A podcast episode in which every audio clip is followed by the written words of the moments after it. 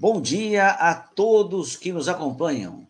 É com alegria que iniciamos a conversa de hoje, o nosso encontro pelas asas do pensamento. Que estejamos unidos na sintonia do amor e da fraternidade. Está começando o programa Visão Espírita, mais de 23 anos de trabalho contínuo nas ondas do rádio para as mídias sociais.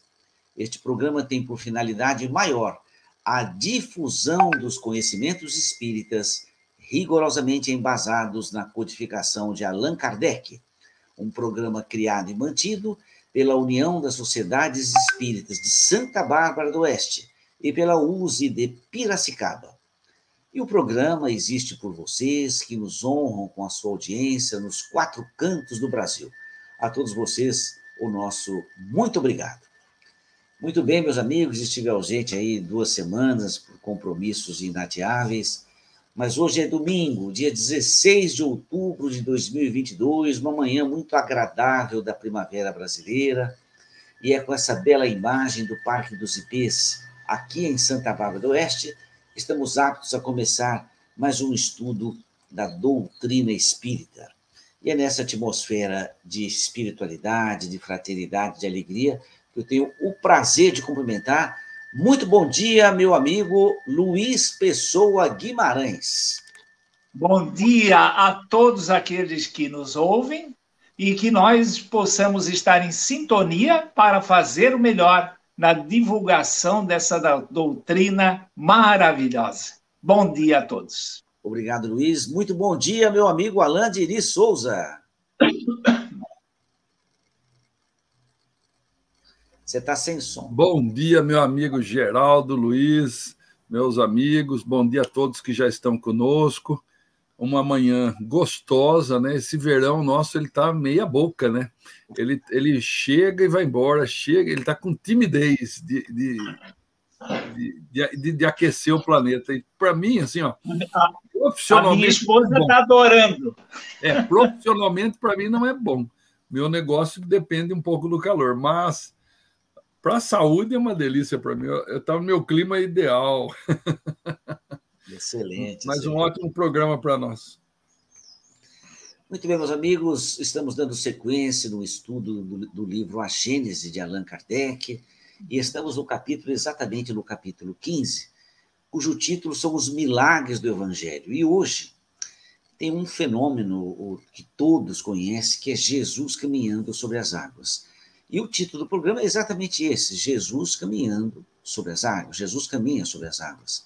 Eu fiz uma pequena introdução e escrevi assim: ao ler os evangelhos, desprovidos dos preconceitos e dispostos a admitir outras leis naturais, além das já conhecidas, a mente se depara com fenômenos explícitos nos textos evangélicos que saltam aos olhos e fomentam novas e surpreendentes possibilidades.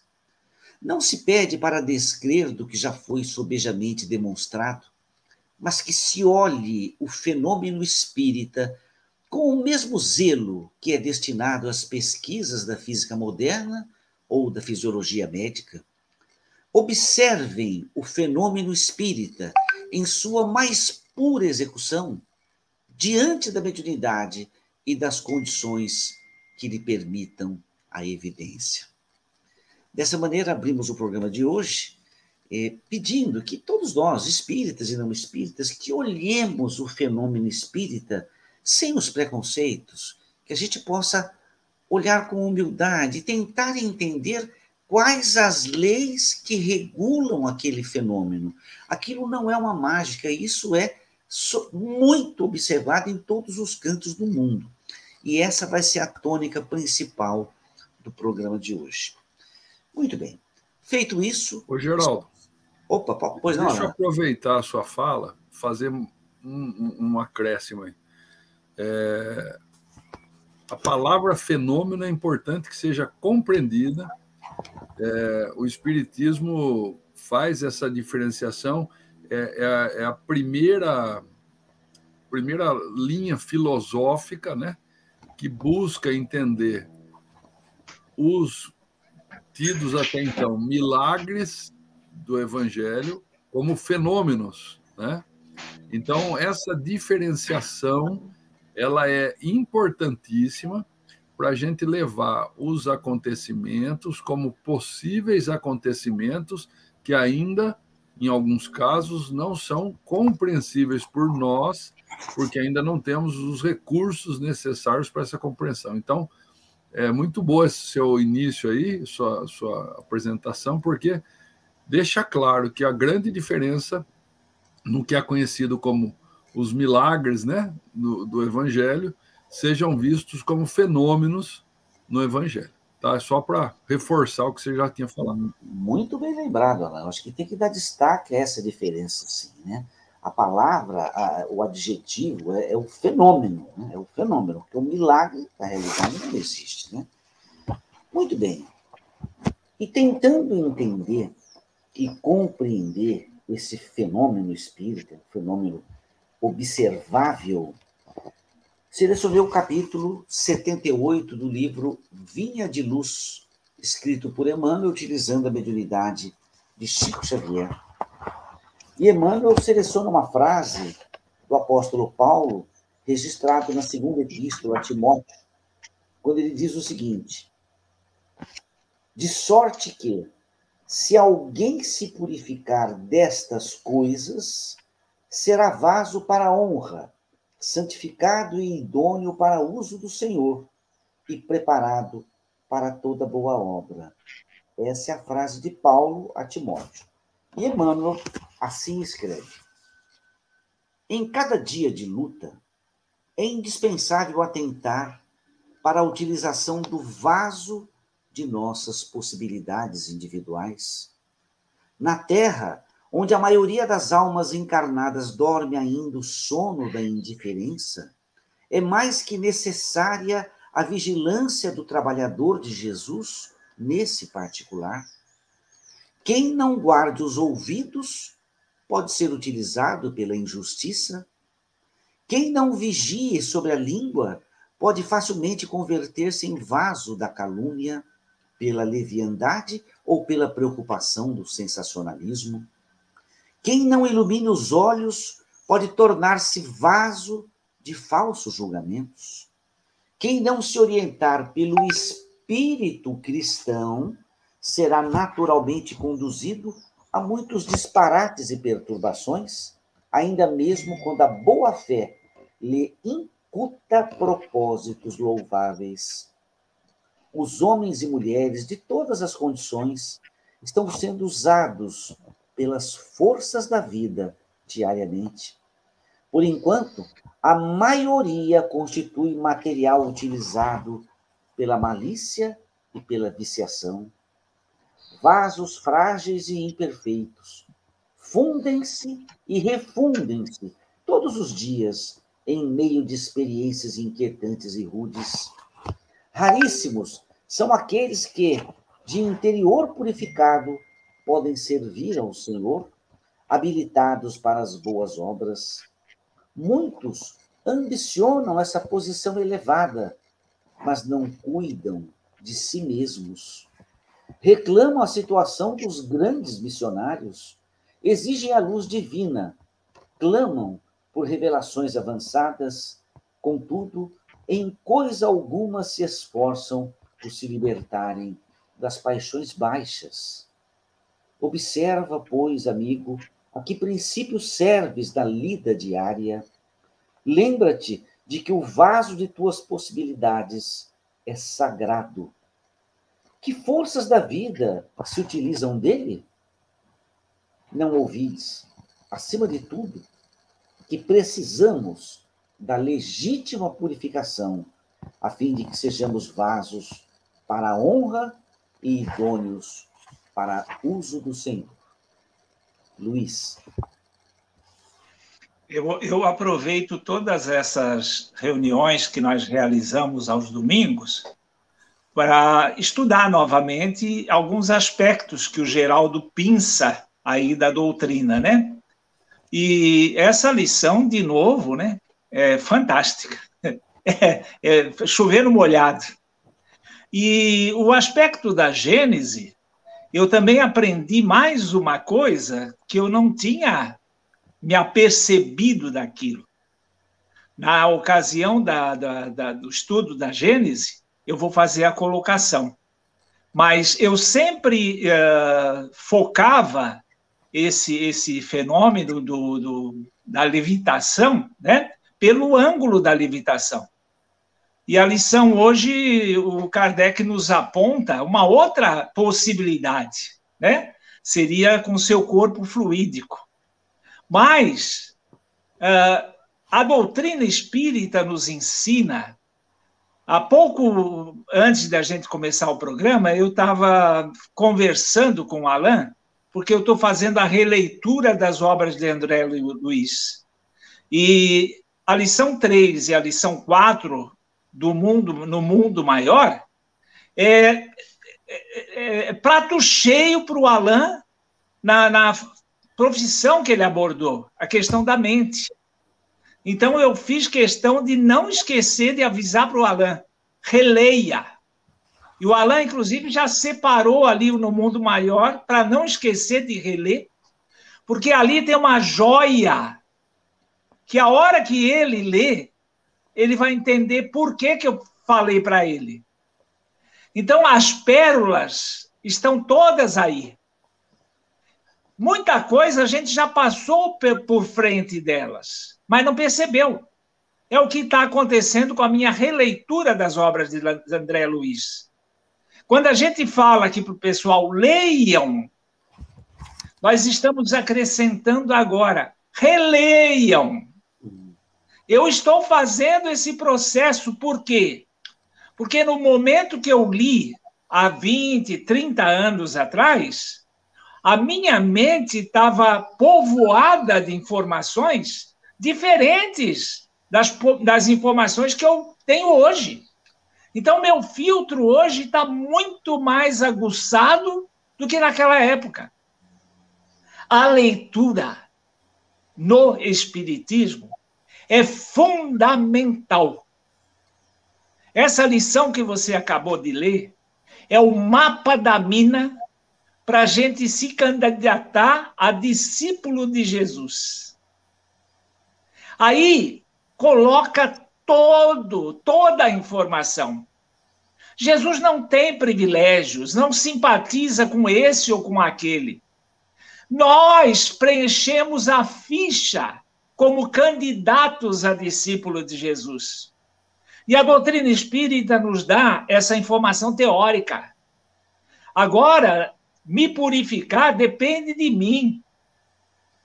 Não que a minha purificação vá ser mais fácil, não. A luta maior vai se processar agora. Mas a informação eu já tenho. Eu estou com o mapa da mina. Agora é trabalhar para encontrar o tesouro. Não existe forma diferente de se chegar lá. A doutrina espírita nos dá toda a informação. Quando a gente capta essa informação que essa lição nos traz, a gente só tem que decidir o que, é que eu quero da minha vida.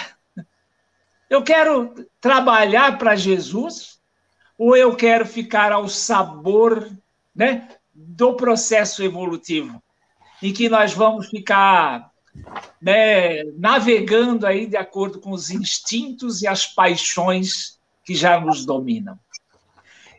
A doutrina é maravilhosa e a leitura é fundamental.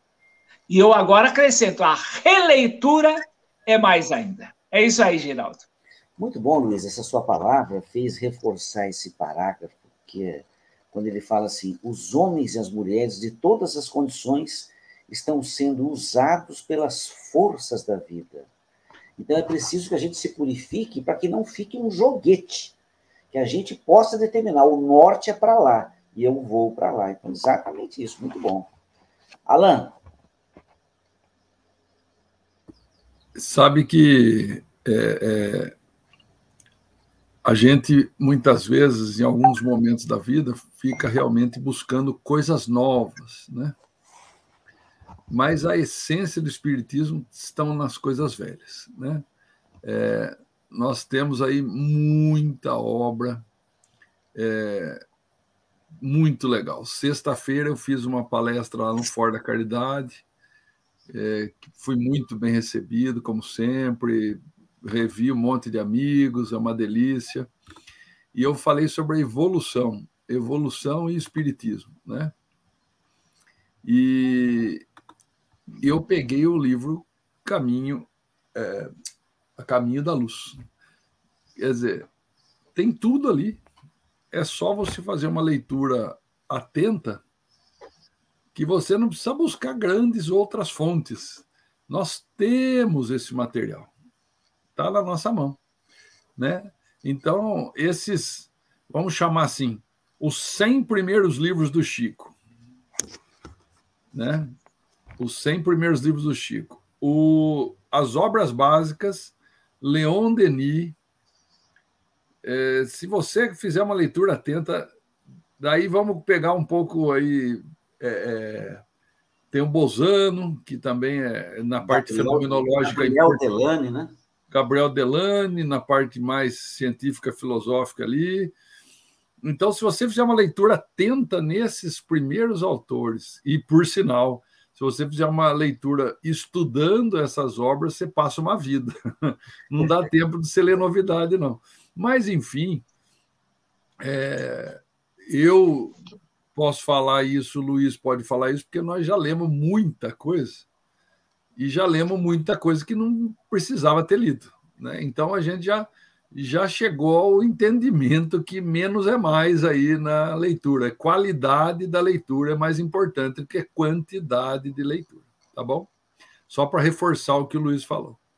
Mas é, eu costumo sempre falar, e acho que talvez eu deva ter lido esse texto em algum momento que você trouxe para nós hoje. A gente não, não sabe de onde a gente tira algumas falas da gente. Eu costumo falar que nós somos as ferramentas disponíveis do plano espiritual. Agora, por que eu falo disponíveis? Porque imagina um mecânico, né? Ele vai tirar lá uma, uma porca ele vai buscar uma chave fixa daquelas de boca para ele poder encaixar direitinho naquela porca para que ela saia sem ter problema nenhum. Ele não tem aquela chave. Ah, ele se adapta com uma outra chave lá de, de boca, não deu aquela chave, ele pega um alicate, ele vai, ele precisa desmontar aquilo lá, e o que ele tem na mão é o que ele usa. Então, nós, hoje, por plano espiritual, somos menos que alicate para tirar uma porca. A gente é quase um martelo, né? Então, há, há, uma, há uma, uma dificuldade do plano espiritual em preparar, é, ou melhor, em ter ferramentas preparadas para o bom desempenho das necessidades planetárias. Nós somos ainda ferramentas mal preparadas, mal lubrificadas e mal é, manutenidas, a gente não faz nem a própria manutenção do que nós chegamos, a gente é um grosseiro demais nessa questão de ser uma ferramenta. A espiritualidade, ela faz uso da menos ruim hoje. Hoje, hoje a ideia é ao contrário, né? Não é da mais preparada, mas é da menos ruim, da daquela que que dá para ser usada, né? Então, às vezes a gente recebe inspiração de pessoas até muito grosseiras. Por quê? Porque é a ferramenta que tem para chegar no seu ouvido. Não tem problema.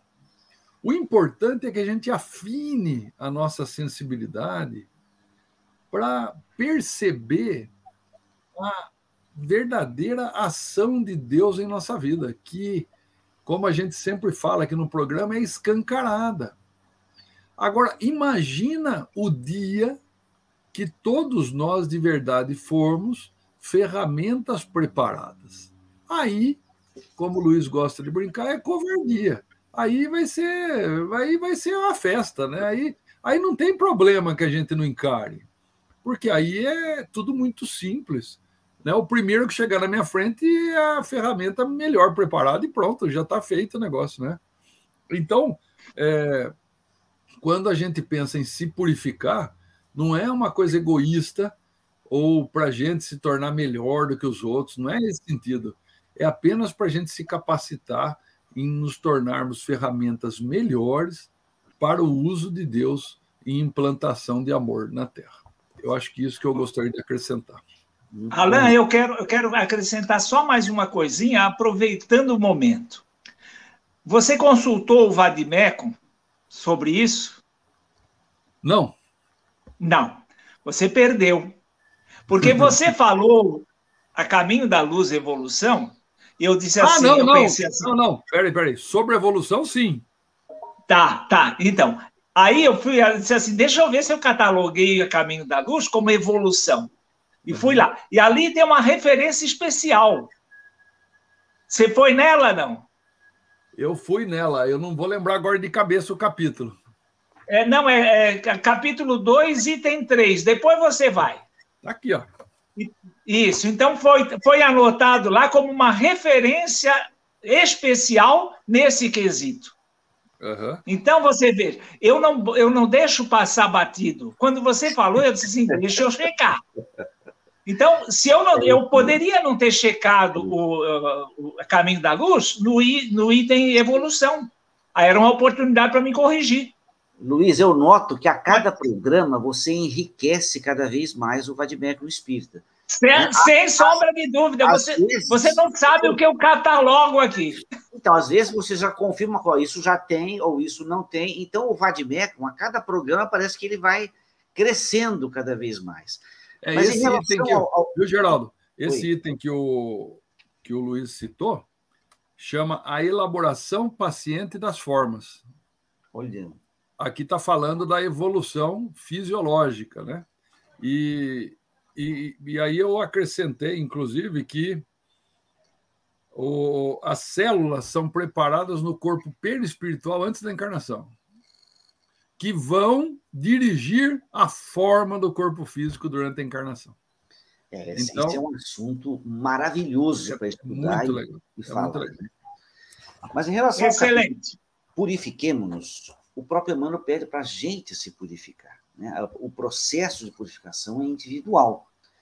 E quando eu li esse capítulo, eu gosto de, de sempre lembrar algumas imagens, porque acredito, pelo menos para mim, me ajuda. Todo mundo lembra daquele filtro de barro da água. A água vinha da torneira, você coloca naquela parte superior, a água passa por um filtro e a água que cai naquele pote inferior, ela está mais pura. Então, esse processo de filtração espiritual, de melhoria, de purificação, é um processo que existe desde quando nós existimos. Porque a evolução do espírito é um determinismo divino. Mas esse processo de purificação é de cada um, é passo a passo. Então, todos nós, todas as criaturas, estão num processo de purificação. Só que o Emmanuel fala, purifiquemos-nos, como se ele falasse assim, se esforce um pouco mais, agilize um pouco mais, não perca tanto tempo. Por quê? Talvez ele perceba que nós estamos nos purificando, ao invés de andarmos 10 por hora, podíamos andar 50 por hora, mas a gente continua a 10 por hora. Então, esse processo de purificação começa até pela palavra do Luiz: leitura, releitura, o Alan, pesquisa, estudo. Então, é todo um processo que vai acontecendo. Né? Muito... Quer falar alguma coisa, Luiz? Não, né? Não, não, não. Estou esperando eu... você. Você fez um movimento aí. Muito bem, são 9 horas e 54 minutos. Encerramos o primeiro bloco do programa Visão Espírita com a leitura do livro Vinha de Luz. E, mais uma vez, agora vamos começar o segundo bloco, estudando o livro O Espírito do Cristianismo, de Caibar Schutel. E a, a, gente fala, né, constantemente, o Luiz fala, o Alain, eu também, é, de como o Caibar escreve bem, e escreve bem mesmo, né? Ele consegue traduzir nas palavras uma ideia que muitas vezes para mim é surpreendente. Eu não esperava aquela sacada dele, aquela percepção dele. E é muito interessante. O capítulo de hoje, que nós selecionamos, é o capítulo A Luta contra os Fariseus. E eu vou fazer a leitura do texto evangélico e depois Luiz e Alain fazem os comentários. É, essa luta, entendam bem, não é uma luta física, é uma luta simbólica, filosófica, de ideias, de pensamentos, de evolução. Então, a luta contra os fariseus. Texto evangélico extraído do Evangelho de Lucas, no seu capítulo 11, versículo 37 a 54. Texto evangélico, abre aspas. Tendo acabado de falar, um fariseu convidou-o para almoçar com ele. E Jesus, havendo entrado, pôs-se à mesa. Vendo isto, o fariseu estranhou não se ter ele lavado antes de almoçar.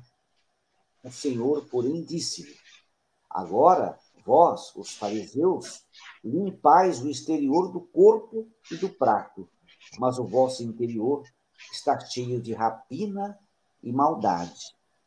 Insensatos, porventura, quem fez o exterior não fez também o interior?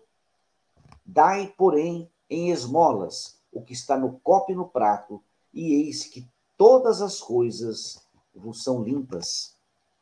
Mas ai de vós, fariseus, que dizimais o endro, a hortelã e o, e o cominho, e desprezais a justiça e o amor de Deus. Estas coisas, porém, devíeis fazer sem omitirdes aquelas. Ai de vós, fariseus, porque gostais das primeiras cadeiras nas sinagogas e das saudações nas ruas. Ai de vós, porque sois semelhantes aos túmulos que não aparecem, sobre os quais andam os homens sem o saberem.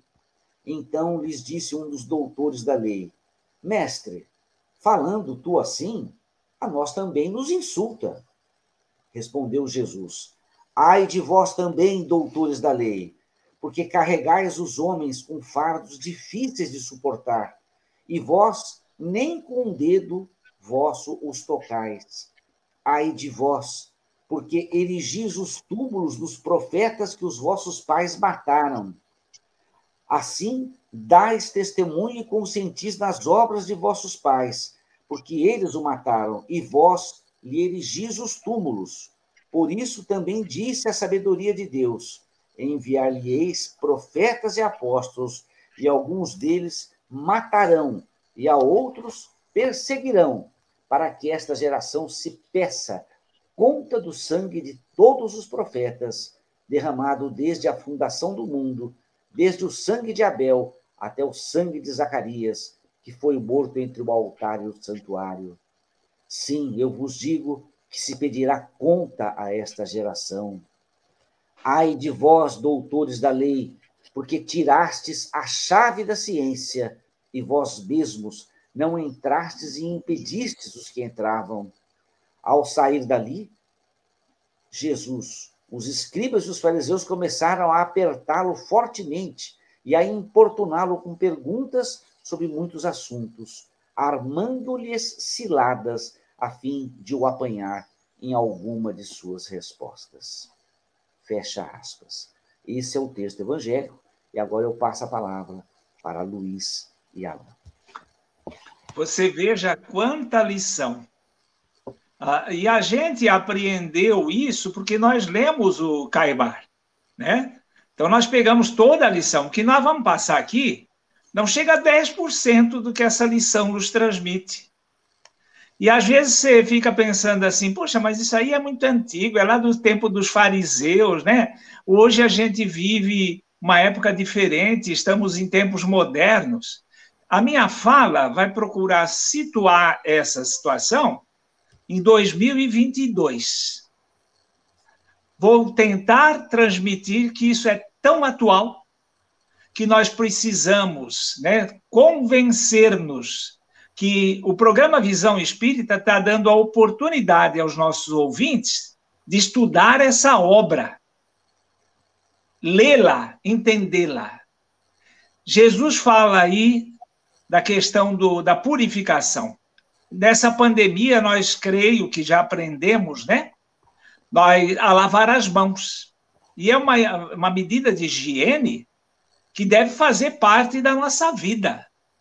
A gente, quando vem da rua, a gente mexeu com mil e uma coisas, é higiênico que a gente vá, lave as mãos, que é justamente tirar aquela sujeira que nós adquirimos no nosso, na nossa saída. Era um costume que os judeus tivessem a, a condição de oferecer àquele que entra para se alimentar a condição de lavar as mãos. Como hoje nós temos o álcool gel. Para enfrentar a pandemia, nós criamos o álcool gel. As lojas todas têm o álcool gel na porta. Você entra, já está ali disponível. Mas uma coisa que nós erramos tremendamente, nós passamos o álcool gel que estava na entrada da nossa casa, nós botamos uma caixinha para tirar o sapato e botar ali, para não carregar né, é, é, bactérias no, no, nos pés, né? Porém, nada nos saneou contra o principal problema que nós tivemos na pandemia: a televisão. A gente lavava as mãos, tirava o sapato e ia ligar a televisão. Olha que absurdo! E essa, essa lição nos fala exatamente disso.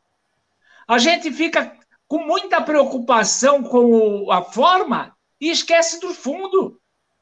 O doutor da lei foi chamado a atenção porque ele ficava com questiúnculas filosóficas e o povo que precisava ouvir sobre, sobre Jesus não conseguia. Então eles ficavam complicando a vida. E nós fazemos isso na nossa casa espírita. A gente, em vez de falar, fazer uma palestra para aquele público que só tem essa informação da doutrina, a gente vai abordar o corpo fluídico de Jesus, a bilocação. A gente vai abordar aspectos complexos que aquelas pessoas nem tiveram oportunidade, às vezes, de se aprofundar é uma lição de profundidade. Agora, nós precisamos novamente acessá-la. Nós precisamos, esse é um dos livros que nós precisamos ter na mesa para a gente estudar. Eu gostaria que em algum programa o pessoal, antes de nos ouvir, estudasse esse livro pudesse formular perguntas. Ah, isso aqui eu não entendi. Eu Sim. amanhã vou, vou, vou, amanhã eu vou esnucar essa turma do Visão Espírita. Eu vou perguntar sobre esse assunto. Aí o nosso aproveitamento iria ser fantástico. É isso aí, Geraldo. Muito bom, Luiz, essa, essa trazer esses ensinamentos para os dias atuais, né?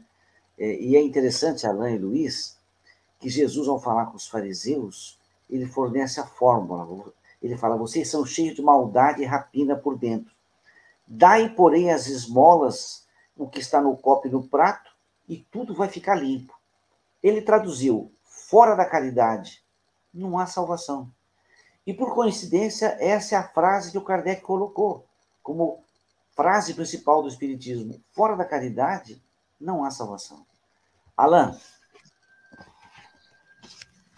é, meu amigo, eu falava, inclusive o centro que eu fiz a palestra na, na sexta-feira chama Fora da Caridade Não Há Salvação. E eu fiz um, um, um realce ao, ao, ao nome do centro, né?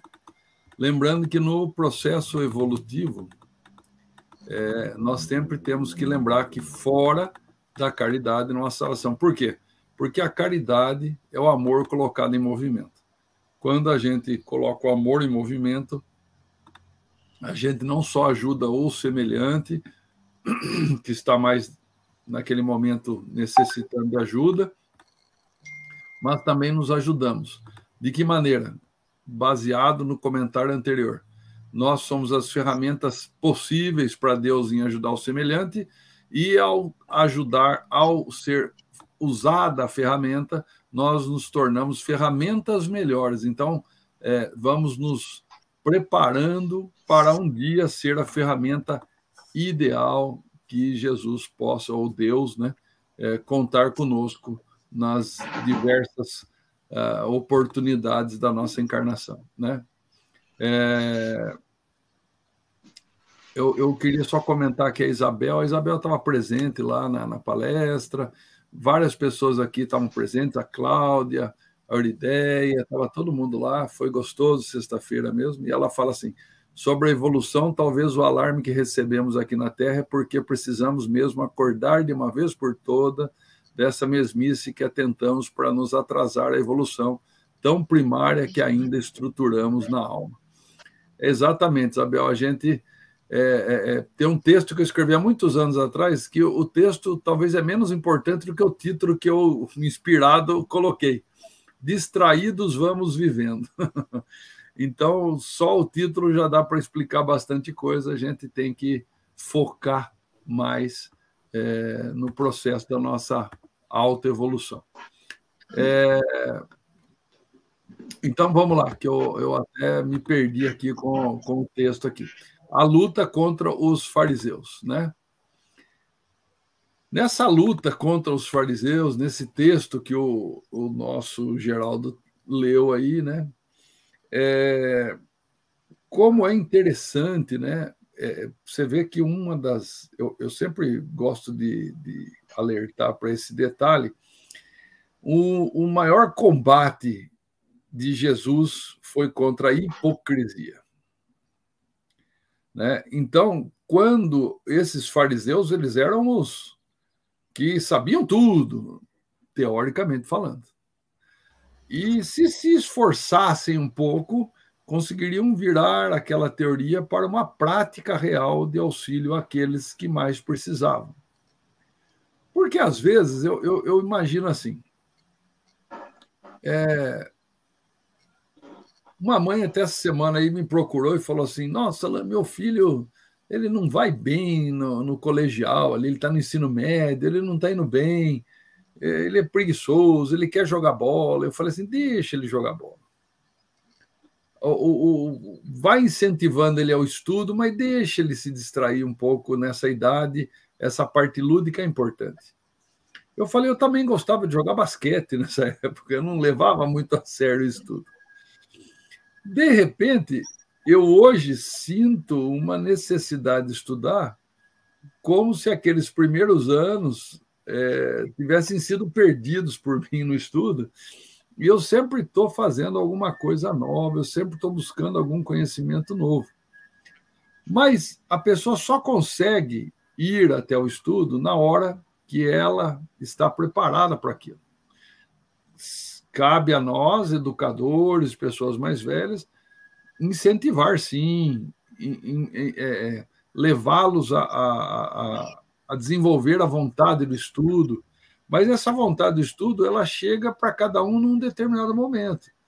Não dá para a gente forçar a natureza das coisas e aquilo acontecer na hora que a gente quer que aconteça no outro. E sempre falei que a melhor é, maneira de incentivar um filho a estudar, é você estudar junto, porque o pai e a mãe, ao estudar, incentivam o filho a fazer o mesmo. Por exemplo, o Geraldo, ao estudar medicina, incentivou o filho dele a fazer medicina. E agora, semana passada, ele teve a alegria de entregar o diploma para o filho dele de médico. Né? Então, é, isso é exemplo. É o exemplo que ficou no, no filho, né?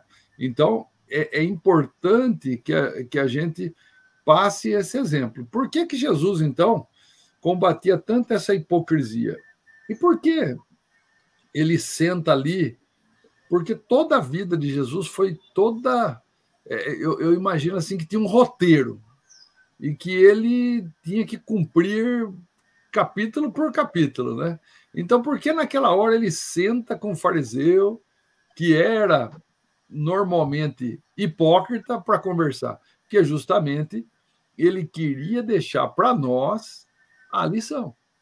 Então ele precisava desenvolver aquele diálogo com o fariseu para que esse diálogo chegasse em nós hoje, 2022. E será que a gente realmente entendeu a essência desse diálogo? Será que a gente deu a devida importância a essa pequena conversa de Jesus com o fariseu? Será que realmente nós já estamos conseguindo combater o fariseu que tem dentro de nós? Porque aquelas falas de Jesus são para nós. Muitas vezes, quando a gente escuta uma fala dessa, a gente imagina assim: quem será que é o fariseu, né? Hoje em dia, né? A gente fica procurando um fariseu fora de nós. Mas eu convido todo mundo a encontrar, não que nós somos iguais àquele fariseu, mas nós temos uma porção nossa que é parecida com aquele fariseu, que busca é, a, a, a letra que mata e não a palavra que vivifica, né? Então, que a gente realmente encontre nesse texto uma lição que nos atinja, que sirva para nós. Nós estamos falando hoje no programa de nos purificar, nós estamos falando de nos tornar espíritos melhores, nos tornarmos ferramentas melhores para a espiritualidade. Então, tire dentro de você. Eu estou aqui falando de vocês, mas estou falando para mim também. O fariseu que está dentro ainda aí, escondido nas sombras do caminho. Bota ele para fora, dá umas duras nele, faz o bicho mudar de rumo, porque senão a gente não vai evoluir. É isso aí, Geraldo. Alain, eu tenho um amigo que ele costuma. Ele, é uma brincadeira, mas é uma brincadeira séria, que ele fala assim: procura conversar com aquele cara do espelho, que é você mesmo, né? É, ele fala que sempre se travam grandes diálogos nesse, nessa conversa, né?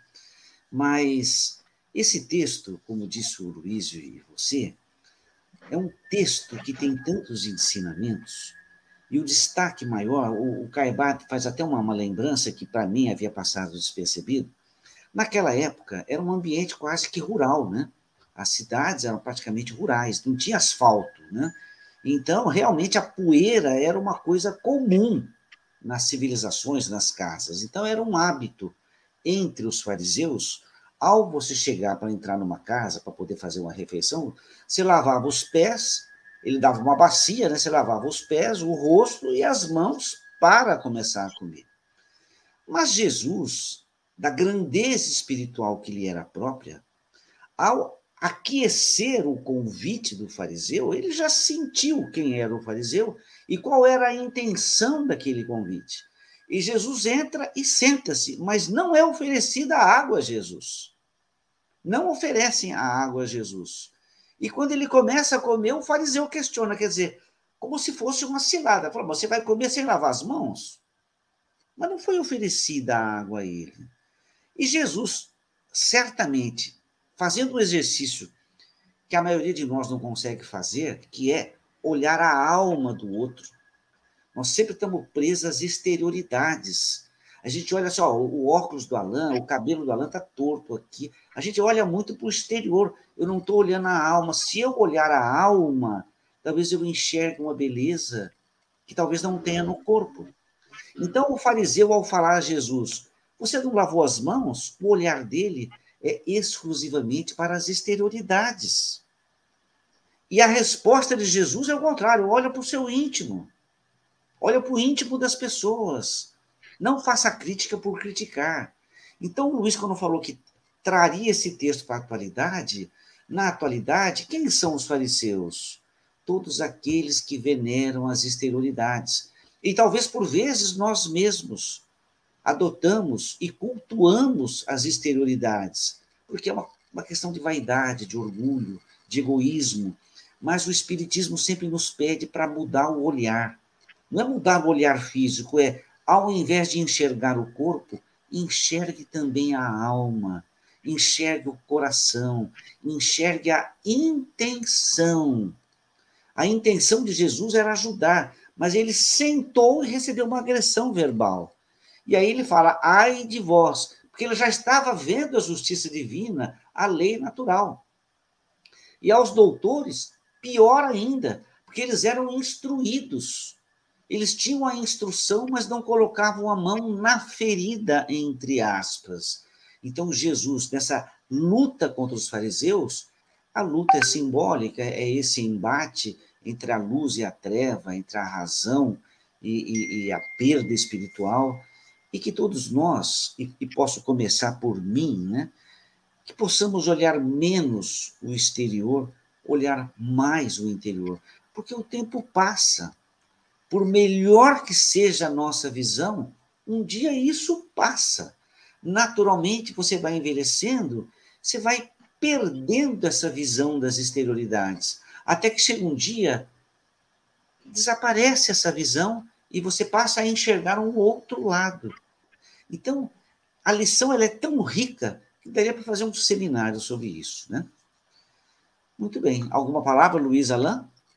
Eu queria aproveitar uma. Jesus, numa outra ocasião, que ele dizia ser filho de Deus, ele fez a seguinte. usou a seguinte expressão: Eu, a quem Deus santificou,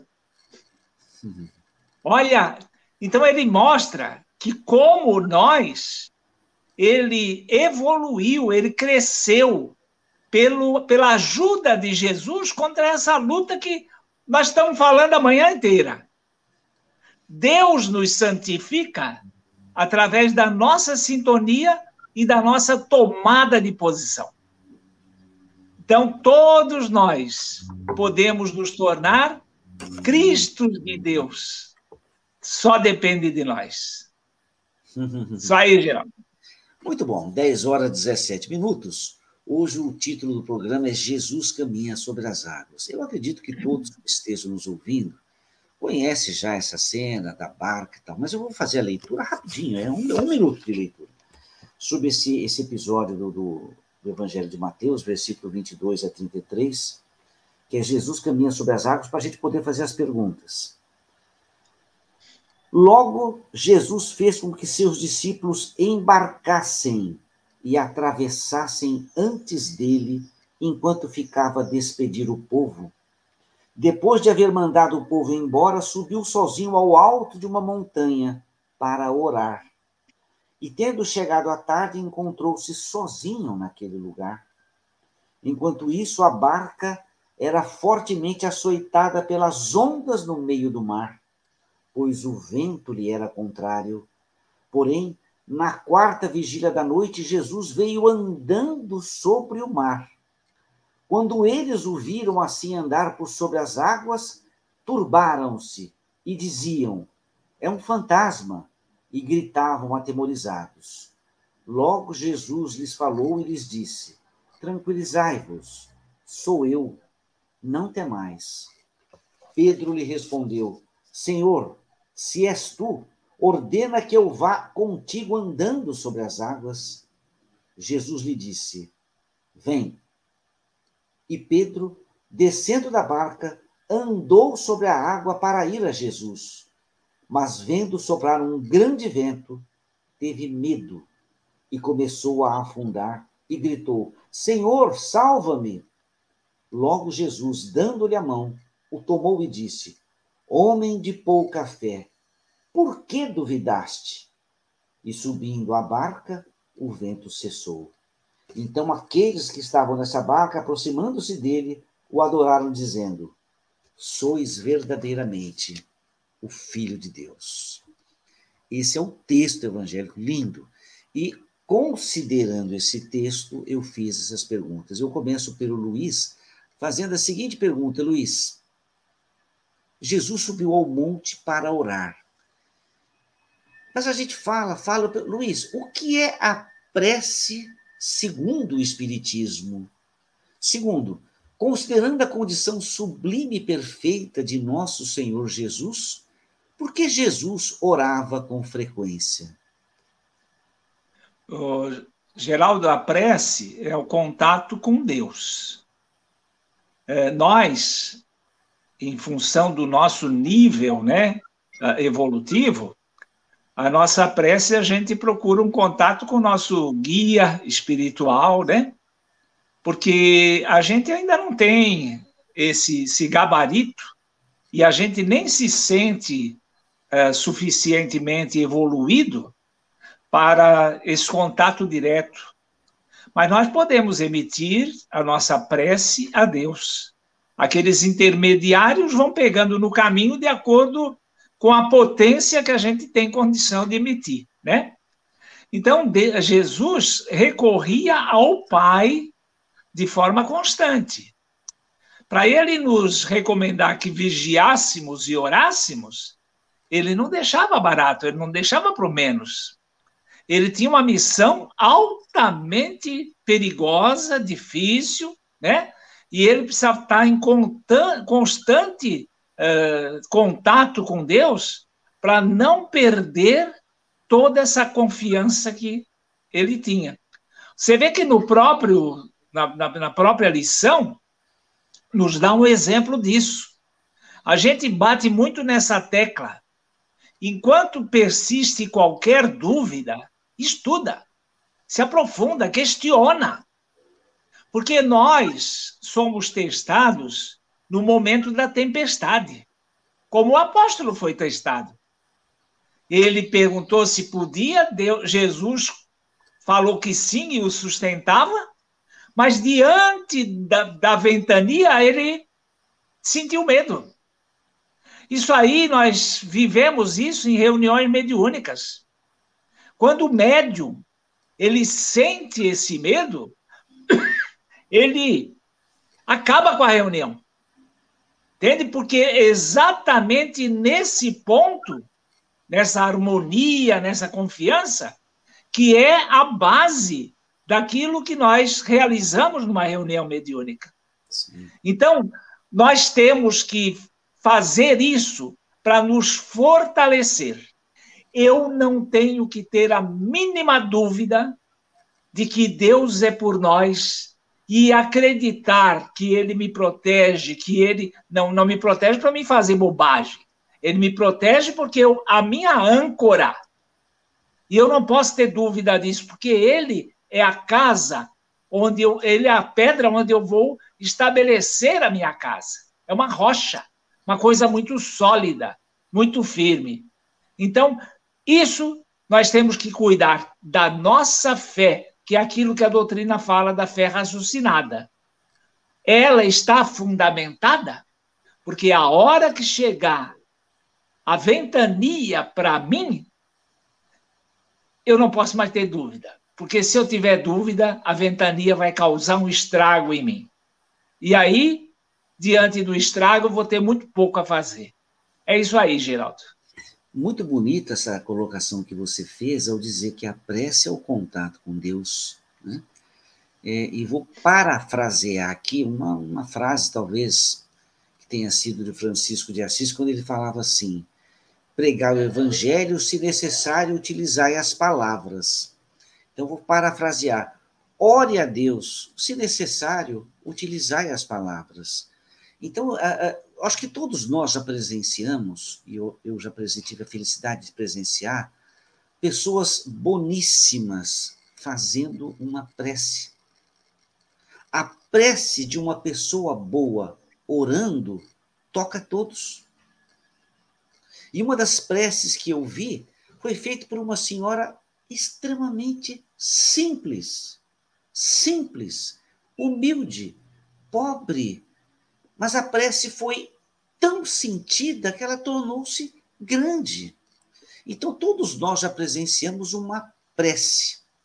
Não confundir a prece com palavras.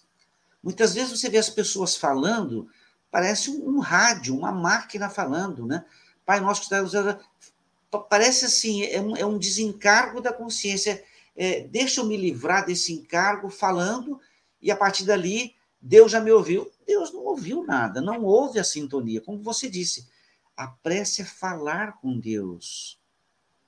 Então, será que nós atingimos Deus? Ele pode até ter nos ouvido, mas a gente não criou esse trânsito. Então, fica difícil essa ajuda se você não se ajuda. Então, é muito importante que a prece seja feita com o sentimento. Quando você vê alguém orando, Eu tenho um irmão que ele falou uma frase uma vez, eu entendi a intenção dele, o Apoém. Ele falou assim, ele, né, né? Eu acho que a pessoa ora quando ela se emociona. Quando uma prece é só falada, a sensação que dá é que ele ficou com ele mesmo. Eu achei, no mínimo, curioso isso, né? Mas interessante. Então, essa foi o ensinamento sobre a prece. E eu vou para a pergunta seguinte agora ao Alain. Alain, dentro dos seus conhecimentos espíritas, perispírito, o que acontece com o espírito, com a essência, quando realiza uma prece verdadeira? E quando oramos, quais os benefícios que sobrevêm ao perispírito? A, a prece é um, vamos chamar assim, é uma melhora de um estado de vibração. Então, quando, imagina assim, ó, a gente está vibrando é, numa energia de 0 a 10 ali no 5, vamos falar assim. Quando a gente ora, a gente dá uma, uma melhorada nessa vibração 5 e nós vamos para 6, 7, sei lá, depende da, da fé, da, dessa vontade da prece, né? Não estou falando aqui de uma prece mecânica, mas de uma prece feita pelo coração mesmo. A gente melhora esse estado vibratório, vamos imaginar para sete, só para ilustrar. Algumas, alguns espíritos que estavam ali na nossa volta, que estavam tentando é, falar conosco, estavam tentando nos inspirar, eles vibravam no sete, no oito, e a gente não estava conseguindo pegar. Quando a gente melhora para sete, a gente entra na sintonia daquele espírito mais iluminado e muitas vezes recebe uma intuição, uma inspiração. A gente recebe a solução para aquele problema ou, ou, ou, para o estado que estamos perante o problema, porque às vezes a gente espera a solução do problema. Mas, na realidade, em muitas ocasiões, o que a gente recebe é o discernimento do porquê do problema. E a gente precisa enfrentar o problema com discernimento para aprender uma lição. Nós, assim, é uma brincadeira, mas é uma brincadeira séria que eu sempre é, coloco, né? Nós estamos num planeta de expiação e provas e ponto é natural que o que a gente passe na encarnação são expiações e provas. Não tem no nome do planeta vírgula depois de expiação e provas escrito férias, lazer. É, não tem, é, é expiação e provas. Então é natural que o que a gente vai passar nessa encarnação são expiações e provas. Agora, com qual intenção? É intenção de nos fazer o mal? A intenção de passar por expiação e provas é, é para nos provocar o pior, é para nos deixar para baixo, é para nos oprimir. Não, não. Por que, que o, o aluno passa pela prova? É para saber quanto que ele conheceu daquele assunto, quanto que ele aprendeu daquele assunto. E quanto mais ele se dedicou, né, estava com um primo e uma prima aqui de, de Brasília aqui no, no feriado, eles vieram para cá fazer uma visita para nós. E o filho deles está é, tá fazendo a sua segunda faculdade, está com 26 anos, né? já acabou agronomia, agora está fazendo direito. É, um menino extremamente dedicado, já passou em cinco concursos lá em Brasília. Cinco concursos muito difíceis, ele passou. Aí eu falei para ela: Nossa, que rapaz inteligente que ele é, né? Ela falou assim: olha, ele é inteligente, mas eu tenho que brigar com ele para ele parar de estudar. eu tenho que falar para ele: você hoje não vai estudar agora cedo, nós vamos fazer tal coisa junto em família, você pare de estudar e tem que ficar brava com ele. Então, quer dizer, ele só consegue estes feitos porque o tempo dele é dedicado ao estudo, ela falou: ele estuda de manhã, de tarde, de noite, sábado, domingo e feriado. Aí alguém pode olhar para ele e falar assim: nossa, que sortudo que ele é, né? Nossa, como ele tem sorte para passar nas coisas, né? Não é sorte, é esforço. Então, quando a gente imagina o que eu consigo com a prece, eu consigo melhorar o meu estado de vibração, consigo me aproximar perispiritualmente de espíritos mais elevados. Naquele momento eu tenho inspirações, eu tenho é, soluções, ou eu tenho o discernimento do porquê que eu estou passando por aquilo. E aí é mais fácil de eu passar por aquela aflição. É mais fácil de eu aprender com aquela aflição.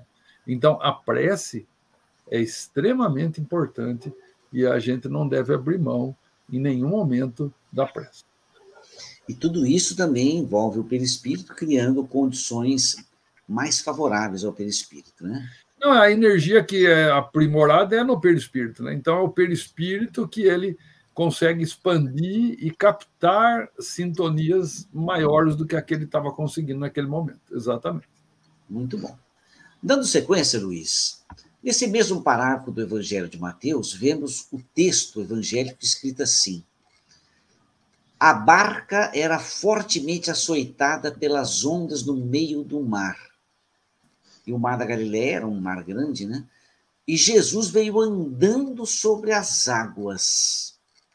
Então você é, é, ele está descrevendo Jesus veio andando sobre as águas. Eu pergunto a você, Luiz, como que a doutrina espírita compreende esse fenômeno de andar sobre as águas, uma vez que Jesus tinha um corpo físico? O Geraldo, eh, existia um médium de levitação muito famoso, Daniel Douglas Home. Esse médium, ele praticava a levitação com muita assiduidade. E um dos, da, dos casos mais interessantes, ele, colo, ele, se colocava assim como na posição de um yogi, assim de cócoras, né, com o joelho dobrado, e ele levitava até mais ou menos um metro de altura. A janela estava aberta, ele ia lá fora, levitava no exterior da casa e voltava. É um fato, é um fenômeno, né, que ele anula a lei da gravidade e praticamente esse corpo físico fica sem peso. Né? Por isso ele pode fazer isso. Normalmente, as minhas palestras que eu falava sobre esse assunto, eu focava esse ângulo que foi da, da, da prática, né? De, que o Daniel Douglas Home, ele inclusive reproduzia esse fenômeno. Mas nessa lição eu aprendi uma outra coisa, porque eu nunca tinha me atentado para isso ele aventa a outra possibilidade, é que Jesus tivesse vindo com seu corpo fluídico. Então seria perfeitamente plausível porque ele estava volitando.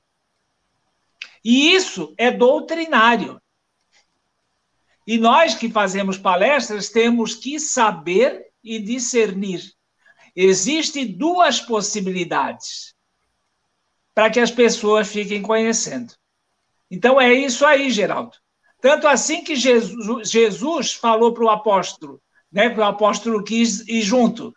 E Jesus também pode vir. Mas, pelo apóstolo não ter ainda a técnica necessária para isso, ele, quando ventou, ele sentiu medo. Aí afundou. É então, é isso você, aí, Geraldo. Então você levanta duas possibilidades. Uma primeira possibilidade. Duas possibilidades assim como esse médium, esse Douglas Home, ele, aspas, como se ele anulasse a gravidade e ele levitasse. Aliás, é uma prática entre aqueles monges do Tibete, eles levitam, né? É, é, essa seria uma possibilidade. A outra possibilidade, Sim. ao invés de ele estar com o corpo biológico, ele estava com o seu corpo fluídico. E o que os apóstolos viram foi uma visão do corpo fluídico. Exatamente. Então, esse assunto não é um assunto fechado, existem duas possibilidades, então. Sim, sim. Muito interessante isso daí. Acho que, que fica para todos nós pesquisarmos, né? E a doutrina espírita está cheia desses exemplos, né? Eu cataloguei no Vadimecum. Levitação. Então, se você for lá, você vai encontrar tudo praticamente que aconteceu no Espiritismo sobre esse fenômeno, que é um fenômeno natural. Muito bem. Alan, dando sequência nesse raciocínio do Luiz, até levantando essas duas possibilidades, está escrito um pouquinho mais adiante no texto evangélico, que os, os apóstolos se dirigem ao nosso Senhor Jesus, fala: Senhor, se és tu, ordena que eu vá contigo andando sobre as águas. Jesus lhe disse: Vem. E Pedro, descendo da barca, andou sobre a água para ir a Jesus. Mas, vendo soprar um grande vento, teve medo e começou a afundar. Pergunta que eu faço a você, Alan: por que, que Pedro não conseguiu permanecer sobre a água? E o texto evangélico fala no sentimento do medo, como se pelo medo ele deixou de andar sobre as águas. Eu pergunto a você: o que é o medo? Então, primeira pergunta: por que, que Pedro não conseguiu ficar sobre as águas? E o que é o medo? Olha, o primeiro que eu falaria é o seguinte, né?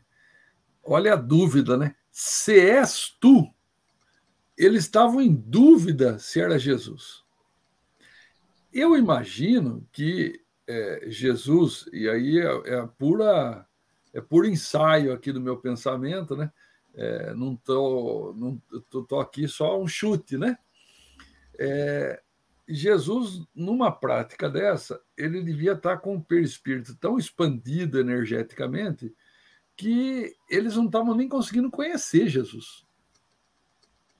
Olha que, que coisa interessante. Então, aí ele faz um teste para saber se é Jesus, né? Então ele fala assim: se és tu, né, me leve até você. Então ele fala: venha. Naquele momento ele ele se enche de, de, de, de falar vou ver, né? E Aí ele dá um piso, um pé, passa outro pé, caminha, sei lá, dois, três passos. De repente ele fala assim: Nossa, estou andando sobre as águas, é impossível. E buf, afunda na água. O que, que acontece? O medo ele é li, diretamente ligado à ignorância. Né? Então a gente tem medo daquilo que a gente desconhece. A partir do momento que a gente conhece, o medo fica de lado. Existem pessoas que morrem de medo de ver espírito. Aí ele não vai nem perto do centro espírita, nem passa na porta. Se tiver que passar, ele desvia, vai do outro lado da calçada, porque ele tem medo de ver espírito. Tem gente que não vai no centro espírita porque acha que vai lá para ver espírito.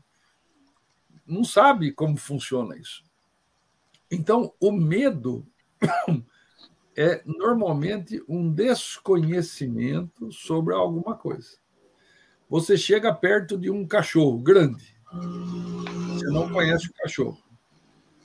Você, naturalmente, por uma questão de preservação, de autopreservação, você fica meio distante do cachorro tal. Aí o dono do cachorro chega e fala assim: não, esse cachorro aqui, ele não é bravo, quer vem cá, ó, vem aqui junto comigo olha aqui como ele é bonzinho. Aí você passa a mão no cachorro, o cachorro está ali até banando o rabinho, está tudo, tá tudo em paz.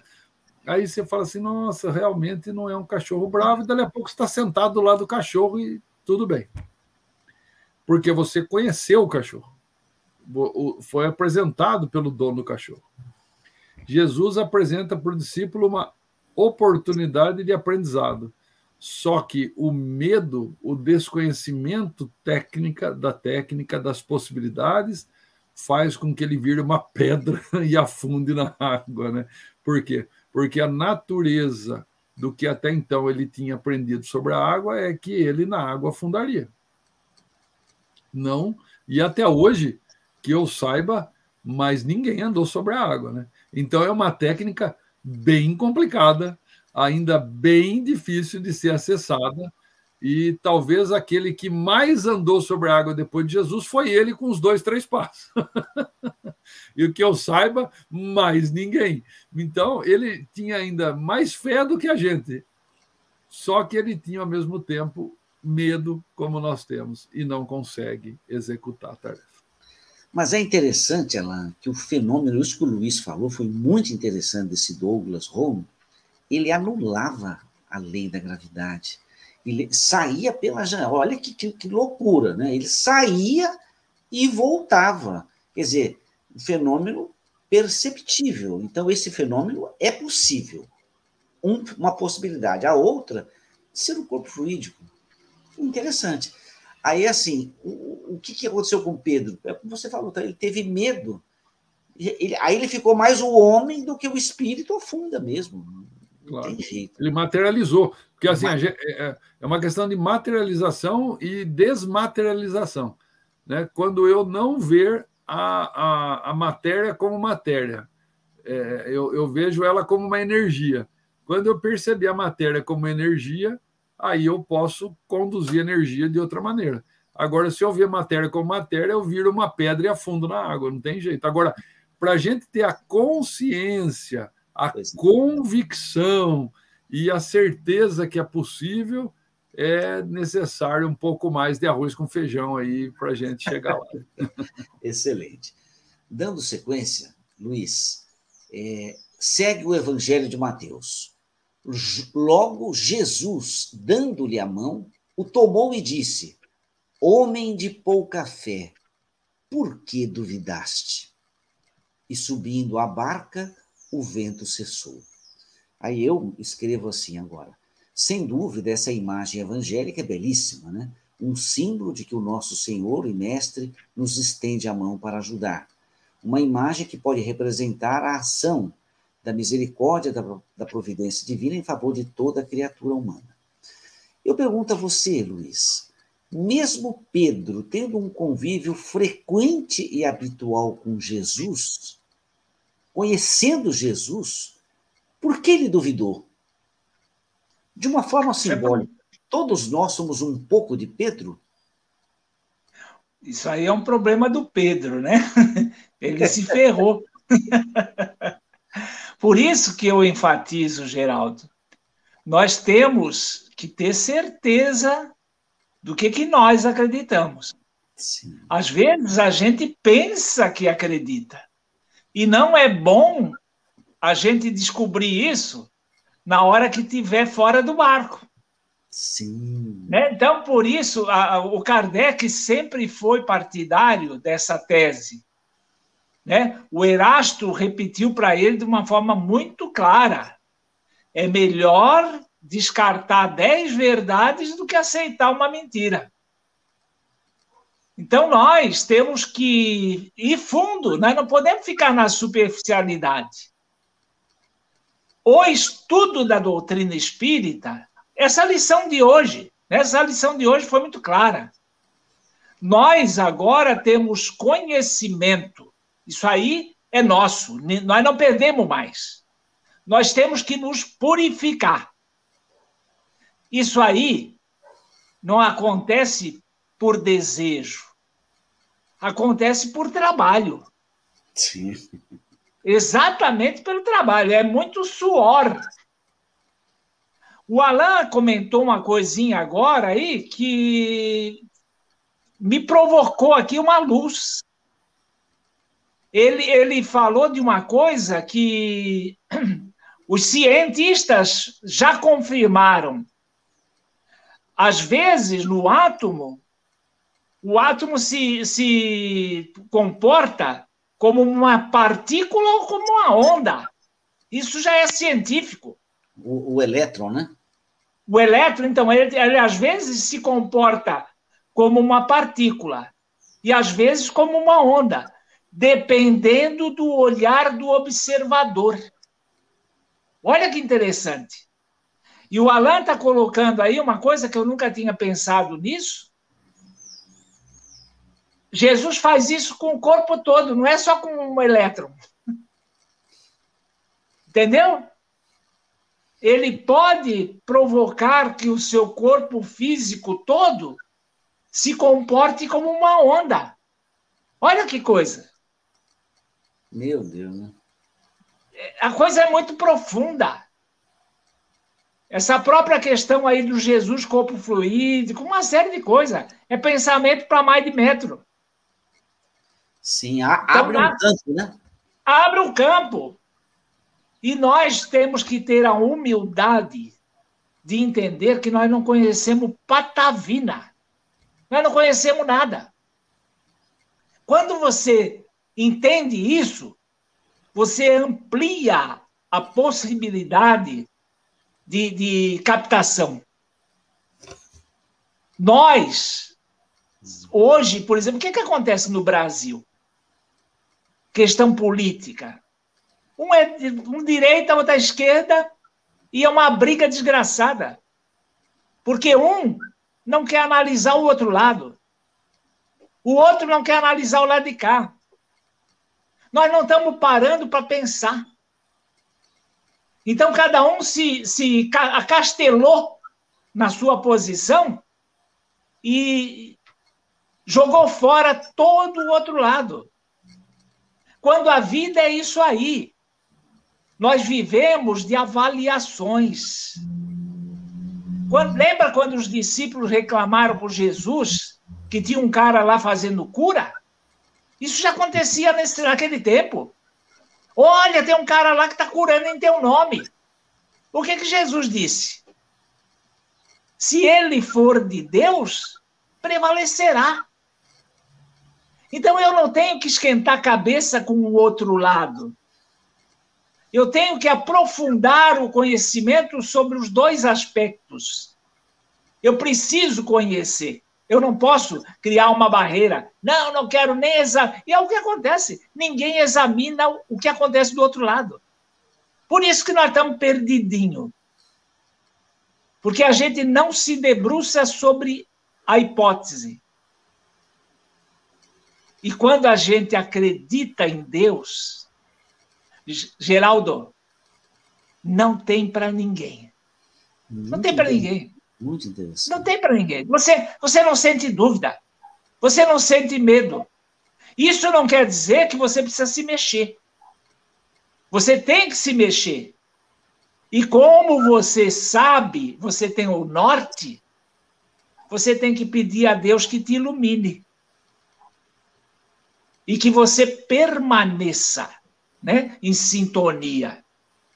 Você não pode odiar, você não pode sentir raiva, você não pode ter preconceito. Então é, é andar na linha. Eu não posso rejeitar nada. Eu não vou perder tempo, como o Alan, há pouco a gente estava conversando, ficar lendo obra aí que a gente sabe que não tem nada de.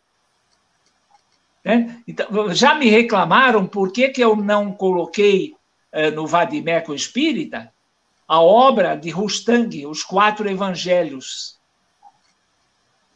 E eu, eu falei para a pessoa: o Vadimeco Espírita tem 750 obras.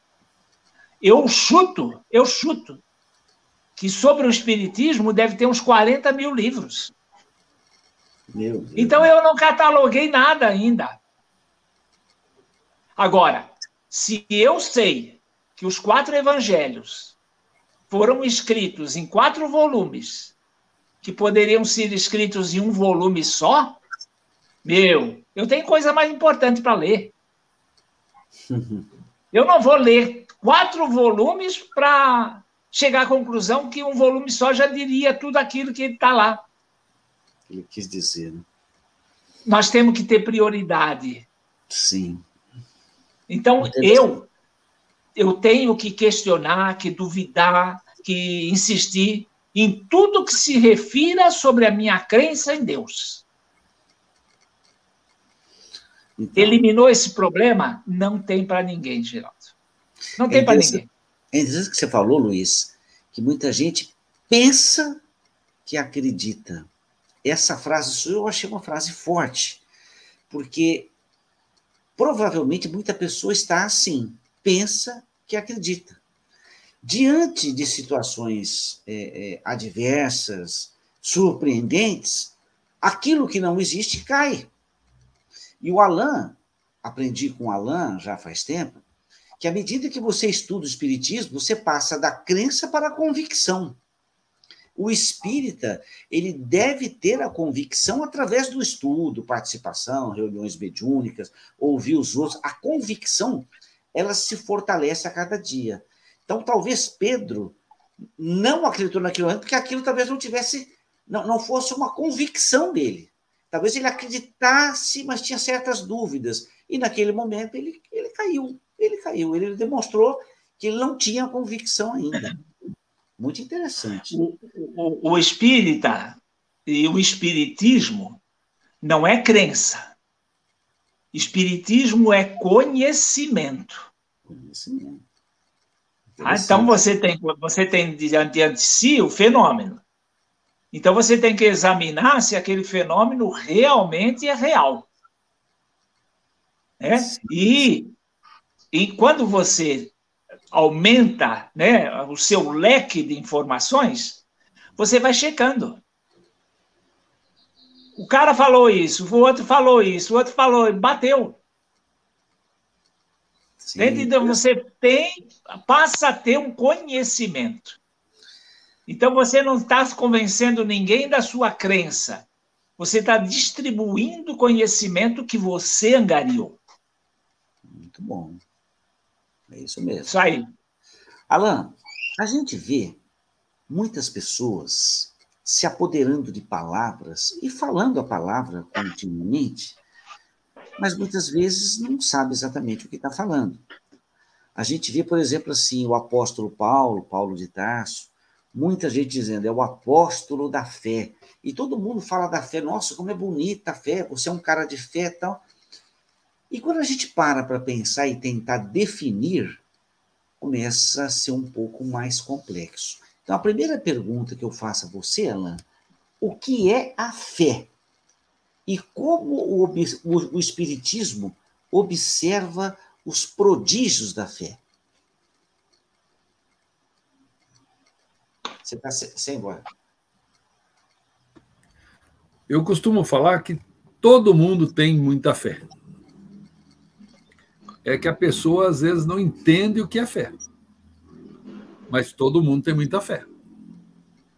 Quando você vai buscar o que é fé, né, na, na, na, na etimologia da palavra, né, é a adesão de uma forma incondicional a uma hipótese que a pessoa passa a considerar como sendo uma verdade.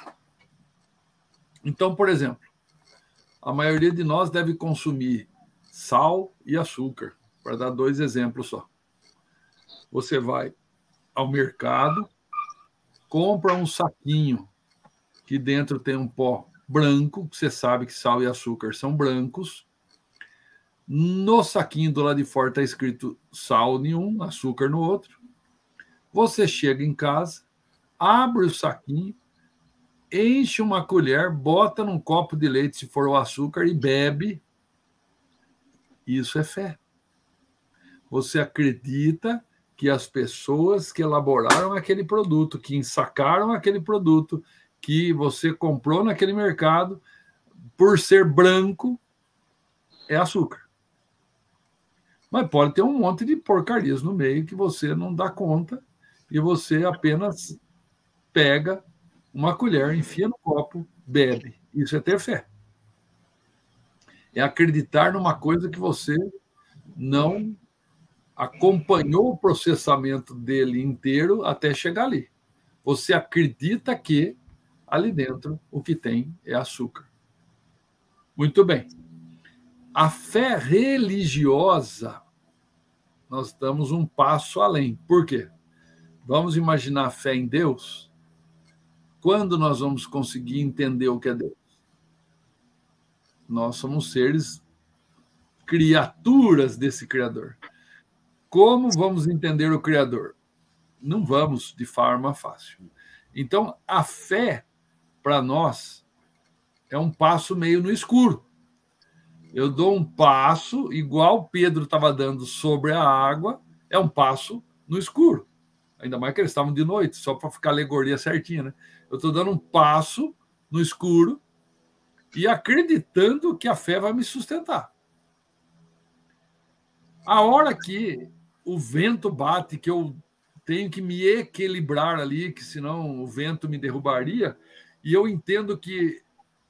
É, é porque você, não sei se todo mundo sabe, para a gente caminhar, a gente faz um, um jogo de equilíbrio com as passos, os passos. Né? O, o passo é um, é um jogo de equilíbrio é, um passo equilibra o outro passo.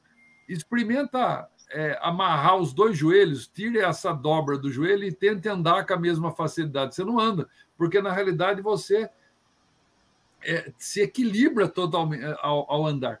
Quando bate um vento, mesmo você andando em solo firme, você tende a desequilibrar. E aí você tem que compensar os pesos das pernas e dos joelhos para você se manter andando.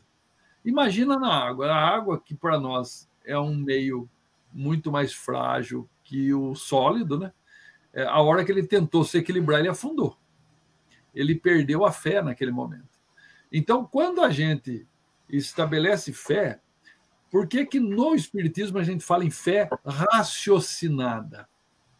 Porque não é uma fé que alguém impôs, é uma fé que eu conquistei com a busca do meu entendimento. Quando eu desenvolvo essa fé na base do racional, do raciocínio, ninguém tira mais de mim. Por quê? Não é uma fé numa coisa que eu não estou vendo, é uma fé numa coisa que eu estou entendendo. É lógico que nós não entendemos ainda tudo. É lógico que a gente tem muito a entender. Então, é lógico que para algumas coisas a gente tem as nossas dúvidas. O Luiz falou uma coisa que eu venho pensando, Luiz, é, até eu estou tentando elaborar melhor para falar, mas você tocou o assunto hoje. É, o mesmo. Né? Porque a gente sempre fala no corpo fluídico de Jesus e, e, abre aquilo como uma, uma, uma, uma questão colocada de lado, né? Até então, né? Mas, peraí, e se fosse uma mistura dos dois, né? Será que não tem um outro caminho aí, né? Que é. seria o caminho do meio? Será que não teria uma outra uma outra condição? Aqui eu não vou entrar nessa polêmica, não, não é o caso, né? Mas essa é a ideia. A ideia é a gente pensar, das possibilidades, né? Das possibilidades. E não rejeitar simplesmente porque é, é, do lado contrário do que eu penso. Não, para. Aí é burrice. Teimosia, né? Nossa, não é burrice, pior que teimosia, porque o, o, o, o, burro é empacado, cara. O burro ele é sectário, ele é radical. O radicalismo é burro. Sim. O radicalismo só vê um lado. A gente não pode ser radical. A gente precisa ter um discernimento para poder analisar a outra parte. Esse é o propósito da diferença das criaturas ao estarmos encarnados juntos. Um aprender com o outro na diferença do outro. Não somar nos iguais. A unanimidade é burra, já diria lá o, um cineasta. Nelson Rodrigues, né? Nelson Rodrigues. A unanimidade é burra, é burra. Então, a gente, por quê? Porque a gente só cresce na diferença a gente se torna um ser melhor na diferença. Então, quando a gente pensa na fé, eu sempre fico me questionando, né? É, quanto que eu tenho que aprender sobre a fé ainda? Né? Eu, eu tenho minha fé na, no auxílio de Deus ininterrupto da nossa vida, mas tem alguns momentos que parece que eu esqueço que Deus está me ajudando. Né? Então, é, um, é algo é algo que eu ainda tenho que melhorar na, na, na minha vida, é, o, é a fé.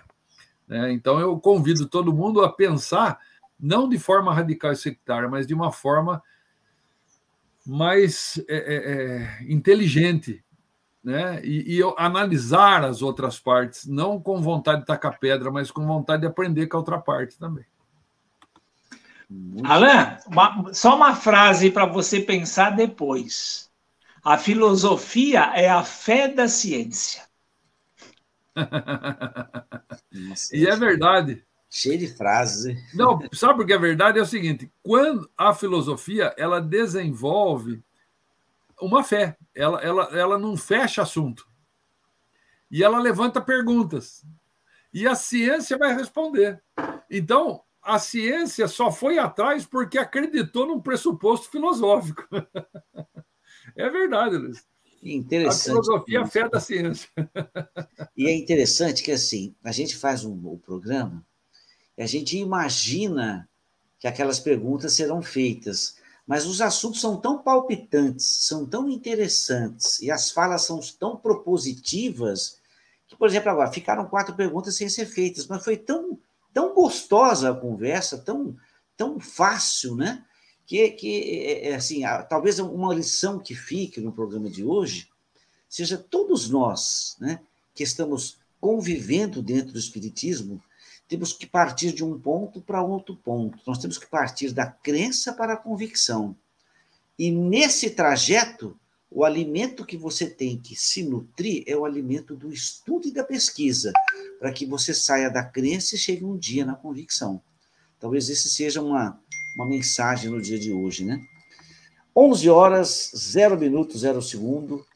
Luiz, suas últimas palavras no dia de hoje. Amanhã eu estarei fazendo palestra lá em Santa Terezinha, no Luz e Verdade. Mas antes de terminar, eu quero te parabenizar, Geraldo. Opa. Porque você faz esse programa no sábado, né? Ontem saiu um pouco da tua rotina, você faz pensando, você Sim. faz estudando. Sim. E todos os três links desse programa, eles têm uma concatenação. Eles se, se unem, né? Então você faz um programa realmente inteiro, ligando as partes muito bem. Parabéns a você e que nós possamos ter uma semana muito boa, né? Em linha com o Senhor. Obrigado. Alan, suas últimas palavras. Nesse programa, por favor, deixe claro, né? Vamos lá. ah, nesse, o Wilson fala isso no dia de hoje. Programa, nesse programa, porque senão tá louco, né? Uma ótima, um ótimo domingo a todos, que possamos é, eu, eu acredito que esse encontro é um encontro de fé. Sim. Que nós acreditamos uns nos outros, e quando a gente acredita uns, uns nos outros, estamos juntos estudando, o nível da, da, da certeza, o nível da, do entendimento amplia.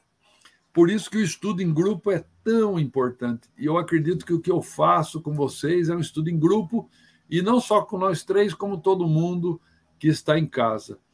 Tiveram alguns comentários que a gente teve que passar, e hoje, até por tudo, é...